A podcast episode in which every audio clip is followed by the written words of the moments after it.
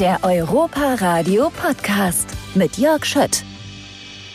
Herzlich willkommen beim Europa Radio, heute mit Studiogast. Und ich sage erstmal herzlich willkommen, André Christen. Lieben Dank für die Einladung hier ins Europaradio. André, schön, dass du da bist. Und du bist eigentlich der passende Kandidat für unser Europaradio. Wer hätte das schon gedacht, dass wir mal einen zu Gast haben, der so viele europäische Länder schon gesehen hat. Und das, äh, du bist ja jetzt nicht 80 Jahre alt, sondern 49, das darf man mal sagen. Das darf man ruhig Und sagen. du hast massiv äh, europäische Länder schon gesehen. Und zwar eigentlich so in den letzten anderthalb bis zwei Jahren. Ähm, sag uns mal, warum du eigentlich so viele Länder gesehen hast.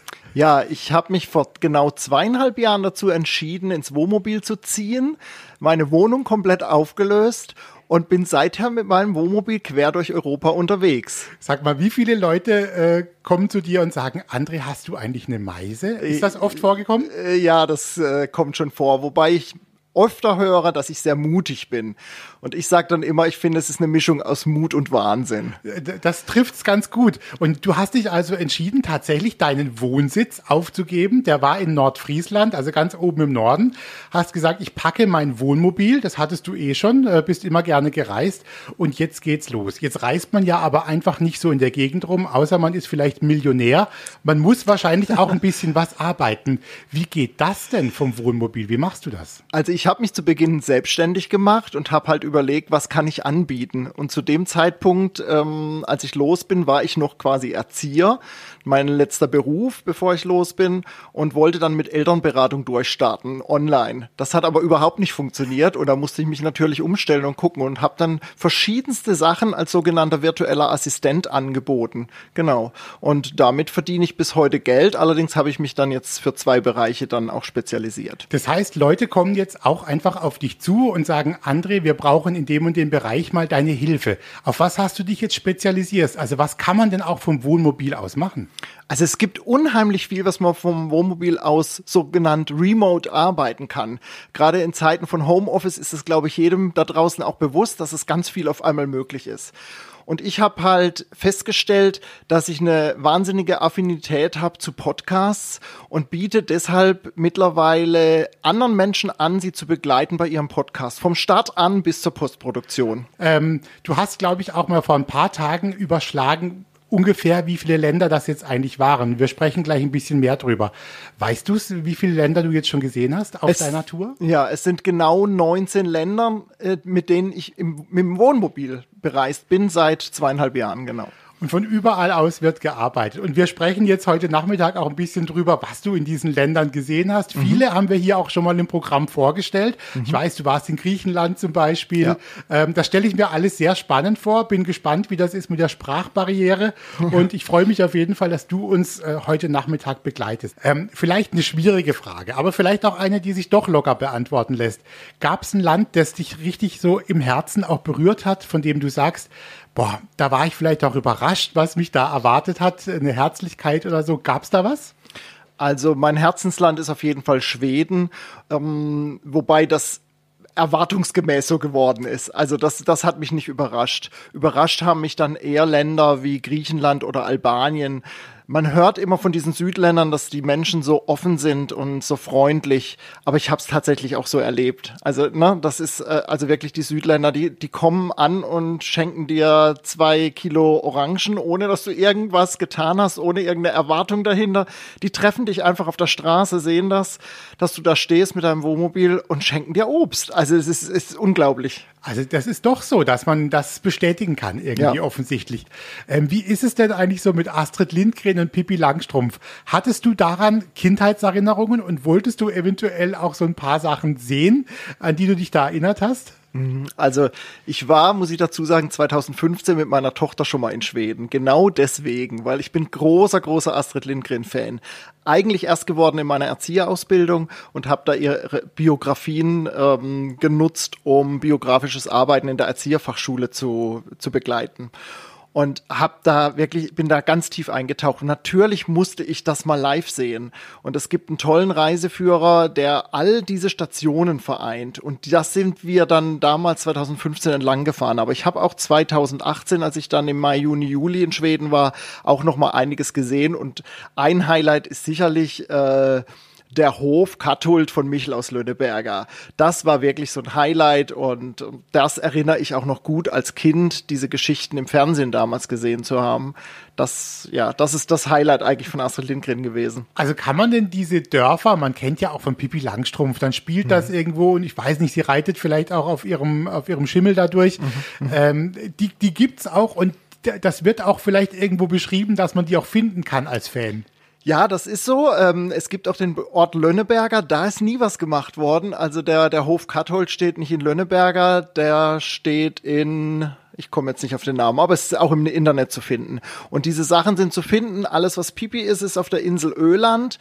Und da war ich leider nicht oh, weil das mit dem Wohnmobil immer ein bisschen aufwendiger ist, auf eine Insel zu kommen. Aber sowas auf dem Festland ist, gerade auch in Wimmerby, die ganzen ähm, äh, Gassen und so von, äh, von hier, äh, von ach, wie heißt er, der Meisterdetektiv von ihr? Kalle Blomqvist. Genau, genau. So, und, und, und solche Sachen, das konnte man da sehen und das wird eben ganz genau beschrieben mit Hausnummer und allem drum und dran. Sehr spannend. Wie ist es denn? Vielleicht jetzt auch echt mal so für unsere Hörer als Tipp, wenn man, wenn man Schweden bereist. Würdest du denen so ein bisschen, kannst du denen einen Tipp mit auf den Weg geben? Also wie ist es denn eben zum Beispiel auch mit Essen und Trinken, wenn man sich das mhm. kauft? Man muss schon, glaube ich, die Reisekasse ein bisschen dicker füllen, oder? Also ich sag mal, für so den alltäglichen Gebrauch geht das. Das ist schon, äh, Obst, Gemüse ist schon ein Tick teurer, aber ich sag mal, die alltäglichen Sachen, wenn man im Laden einkauft, das geht. Fleisch ist teurer und was halt extrem teuer ist, und das ist ja auch so gewollt, ist zum einen der Alkohol, den es auch nur in bestimmten Läden gibt und ähm, die Süß Süßigkeiten. Also da hat man zum Beispiel diese, ähm, diese Tüten, die sonst 200 Gramm haben, die haben dort vielleicht 75, kosten immer noch mehr als die 200 Gramm Tüte in Deutschland. Hast du denn in Schweden auch mal irgendwas gegessen, äh, vielleicht in einem Lokal oder in einem Café, an das du dich noch erinnerst, das mhm. besonders lecker war? Ja, das sind natürlich die, die, die, Zimtschnecken, äh, die Zimtschnecken, ne? die Kanelbuller. Äh, da, das, das muss man einfach gegessen haben, wenn man in Schweden war. Schweden haben wir jetzt schon mal gehört.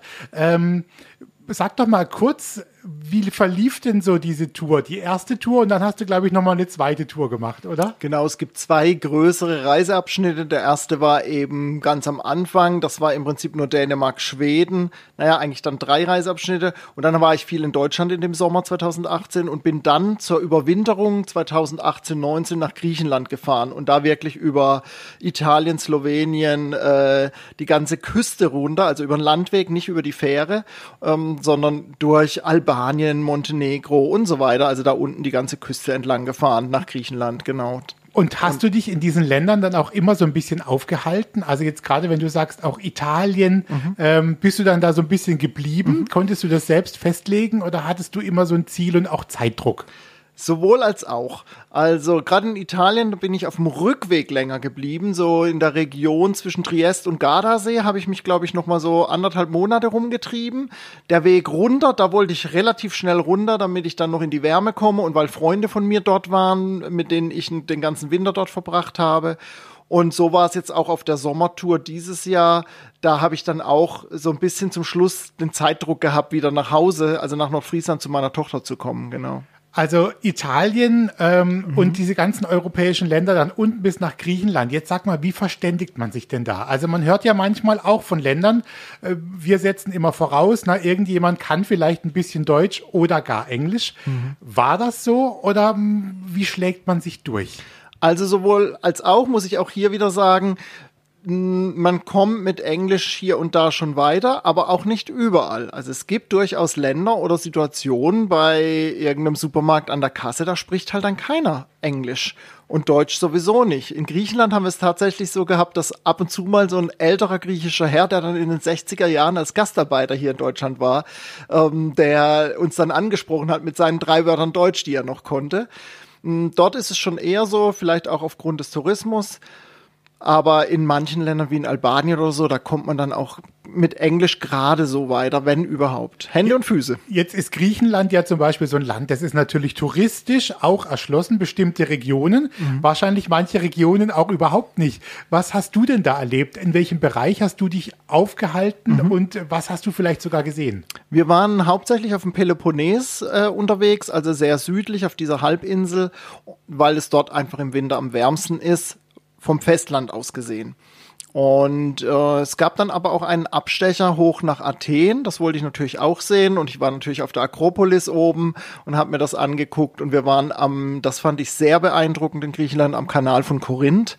Das ist wirklich ein, ein meisterhaftes Bauwerk, weil das so schmal ist. Da passt gerade ein großes Schiff durch und dann aber, ich weiß gar nicht, 20, 25 Meter hoch oder so. Also es ist wirklich irre, dieser Kanal. Also kulturell wahrscheinlich schon ein Highlight, auch Griechenland, ja, ne? Auf jeden Fall. Kriegst du von diesen Ländern, die du da bereist hast, auch immer die Küche auch mit? Also ganz unbedingt sogar. Das ist, das ist genau ein Punkt, warum ich das Reisen so liebe, weil ich mich eben da auf dieses Land einlassen kann und ganz genau dann schmecke, wie dieses Land ist so. Also das gehört für mich auf jeden Fall dazu.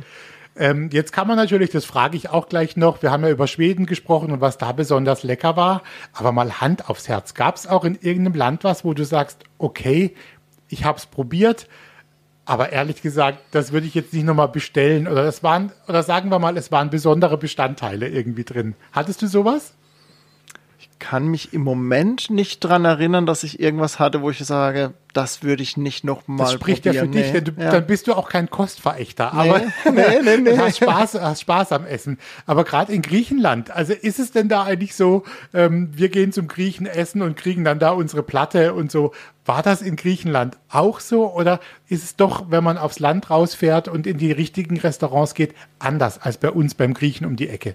Also ich war in Griechenland tatsächlich wenig in Restaurants. Was wir gemacht haben, war so diese, ähm, diese Imbiss, ja, Buden ist der falsche Begriff. Das ist dort einfach anders. Das sind so, so kleine Lokale, sage ich mal, so Straßenlokale, wo man sich dann eben was zum Mitnehmen holt. Und da haben wir des Öfteren so diese, diese Pita gegessen. Das ist so das ganz Typische für Griechenland, wo dann äh, das geschnetzelte Fleisch quasi reinkommt mit frischen Tomaten, mit frischem Salat. Und das ganz Besondere dabei ist noch, so kannte ich das nämlich nicht und war sehr überrascht, da sind noch eine Portion Pommes ist da noch mit drin, quasi in diesem gebackenen Brot. Und das schmeckt vorzüglich und ist total günstig. Also ich habe das Ding gegessen zwischen 1,50 Euro und 3 Euro. Das ist wirklich super, super günstig da. Und, und einfach frisch und lecker. Hast du denn bemerkt, und auch das sagt man ja manchmal auch hier, wenn wir hier im Winter Tomaten kaufen, klar, es mhm. ist hier im Winter einfach keine Tomatenzeit mhm. und man schmeckt es dann auch irgendwie. Mhm. Ähm, hast du eine andere Qualität manchmal auch erlebt der Lebensmittel in den Ländern? Also gerade speziell in Griechenland, äh, da war ich auch mehrfach auf dem Markt und das ist dann schon echt richtig, richtig frisch, die Sachen dort und auch ungewöhnliche Sachen. Also die haben da zum Beispiel so ein salatähnliches Kraut verkauft, sage ich mal. Das äh, sah ähnlich aus wie Löwenzahn, war aber kein Löwenzahn. Das war irgendwas anderes, ich weiß es leider nicht. Und ich habe da tatsächlich mich auch nicht getraut, weil ich nicht wusste, wie ich es zubereiten soll. Und auf dem Markt, gerade so die älteren Leute, die da verkaufen, da kommst du mit Englisch auch nicht weiter. Und dann habe ich halt überlegt, wie machst du das und so. Da habe ich mich dann nicht dran getraut. Aber die, die anderen Sachen auf dem Markt, das war einfach richtig frisch und richtig lecker und wirklich vom Geschmack auch intensiv, ja. Gab es denn tatsächlich das vielleicht auch nochmal ähm, so die Möglichkeit, dass jemand auf dich zukam und gesagt hat, ah, wer sind Sie denn, wo kommen Sie denn her und was machen Sie? Wurdest du das öfters mal gefragt? Das kommt sehr häufig vor. Oft witzigerweise auch von Deutschen im Ausland, die mich dann sehen, ach, auch ein Deutscher oder ach, auch aus Nordfriesland, weil ich halt nordfriesisches Kennzeichen nach wie vor habe. Und ich habe auch meinen Namenszug eben auf dem Wohnmobil draufstehen, die Internetadresse. Und da werde ich schon gefragt, was, ja, du lebst wirklich im Wohnmobil und was arbeitest du? Das ist eigentlich die häufigste gestellte Frage, was arbeitest du? Von, von was finanzierst du dich da eigentlich? Reist du hier nur so rum? Ähm, man kann dir also auch folgen. Wir sprechen da gleich nachher nochmal drüber. Wer jetzt mal gucken will, was du, was du so machst, wem würd, was würdest du dem jetzt empfehlen? Wo soll der mal draufklicken vielleicht im Netz? Also über andere-anderswo.de kriegt man alles erstmal. Da landet man erstmal auf meiner ganz nagelneuen Podcast-Seite. Da ist aber auch Social Media verlinkt. Und bei Instagram bin ich am aktivsten, auch unter André Anderswo zu finden. André, ähm, du warst dieses Jahr ja auch nochmal unterwegs, trotz äh, Corona. Hat das deine Reise so ein bisschen beeinträchtigt oder ging das noch, als du unterwegs warst? Also es hat insofern beeinträchtigt, dass ich nicht mehr so langfristig planen konnte. Ich musste kurzfristig planen, wie sieht's in der Woche aus beim Grenzübertritt ins nächste Land. Das war schon etwas schwieriger, aber nichtsdestotrotz bin ich auf Reise gegangen und habe mich Ende Ende Juni auf den Weg gemacht. Genau.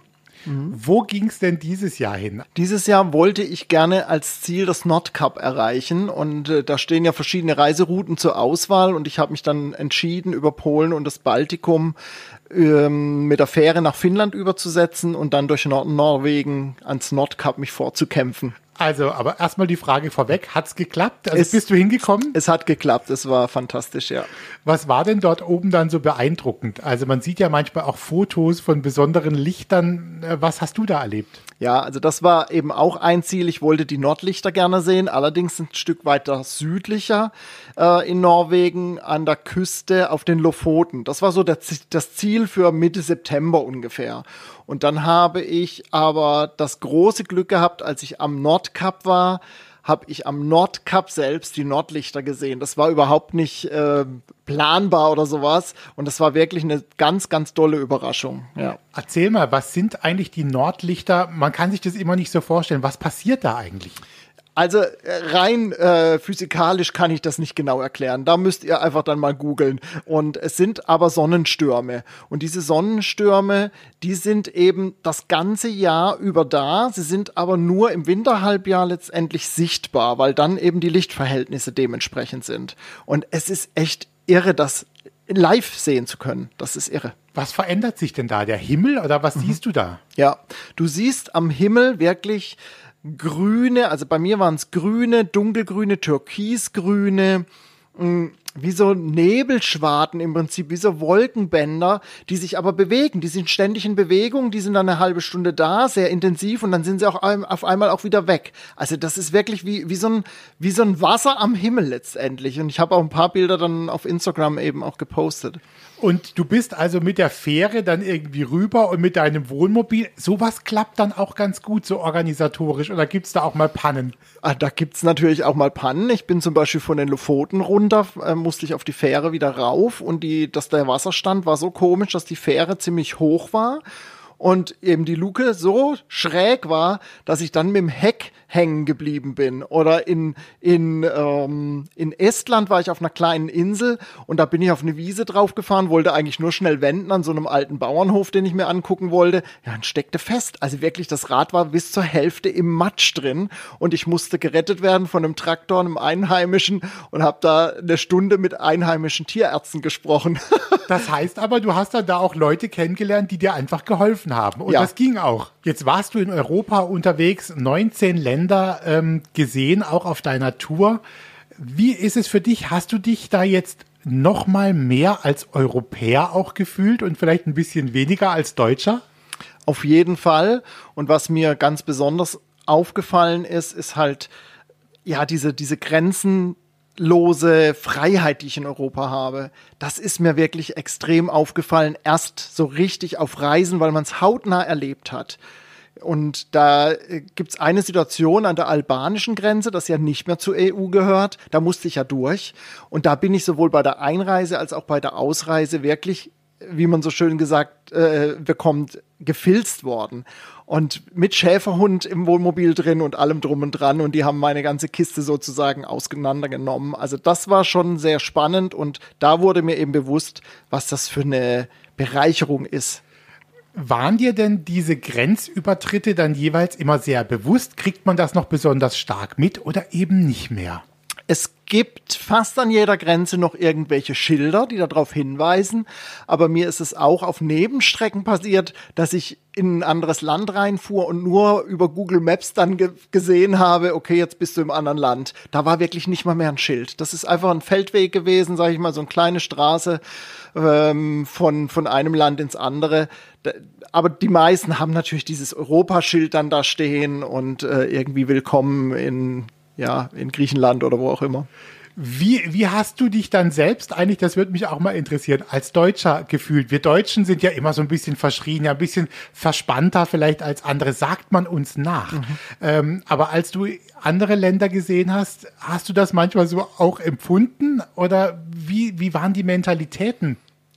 Also ich würde behaupten, dass viele, viele Länder da Deutschland was voraus haben, eben ein bisschen gelassener zu sein, den Tag so zu nehmen, wie er kommt, nicht alles so durchzuplanen. Das merkt man schon, wenn man beim, beim Einkaufen ist an der Kasse, dass die Leute einfach entspannt warten, in der Schlange stehen und einfach warten. Es dauert alles doppelt so lange wie in Deutschland gefühlt, aber es ist halt stressfreier, wirklich stressfreier. Ja. Also du hast wirklich tolle Sachen erlebt und äh, theoretisch könntest du vielleicht auch mal irgendwann ein Buch schreiben. Da, theoretisch wäre das möglich und das war ein Grund, warum ich jetzt meinen Podcast auch gestartet habe, ne, um diese Geschichten einfach einfach auch erzählen zu können. Also man kann das auch ein bisschen nachhören, nachlesen mhm. und Fotos angucken. Ähm, Jetzt danke ich dir ganz herzlich für deine vielen schönen Geschichten. Ähm, du hast noch viel vor dir vielleicht. Was wäre denn so ein Ziel, das du gerne jetzt noch besuchen würdest? Also für dieses Jahr, äh, fürs kommende Jahr würde ich mir wünschen, wenn das dann reisetechnisch wieder möglich ist, auf die britischen Inseln, die komplett zu bereisen. Also wir wünschen dir viel Freude. Meld dich mal wieder bei uns und beim Europaradio bist du immer herzlich willkommen. André Christen, danke schön. Sehr gerne. Vielen Dank. Der Europa Radio Podcast.